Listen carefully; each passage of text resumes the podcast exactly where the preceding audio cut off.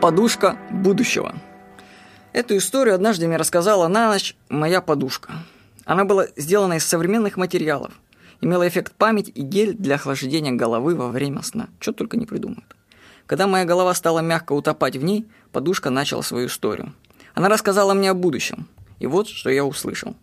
Появится целая индустрия развлечений для сновидений. Подушки-компьютеры будут подключены к интернету. Они будут считывать волны мозга спящего и генерировать развлечения для него. Вот как сейчас создаются игры для планшетов и телефонов, разработчики со всего мира будут изобретать программы для сновидений. Подушки будут эволюционировать, как сейчас это делают компьютеры. Мы еще живем в эру обычных подушек, но скоро все изменится. Подушки, возможно, что станут даже живыми биотехнологиями, почему бы и нет. Загляните в магазин с подушками, посмотрите, какие они уже сейчас есть. Прикупите себе одну такую. Она вам расскажет о будущем. Всего хорошего. С вами был Владимир Никонов.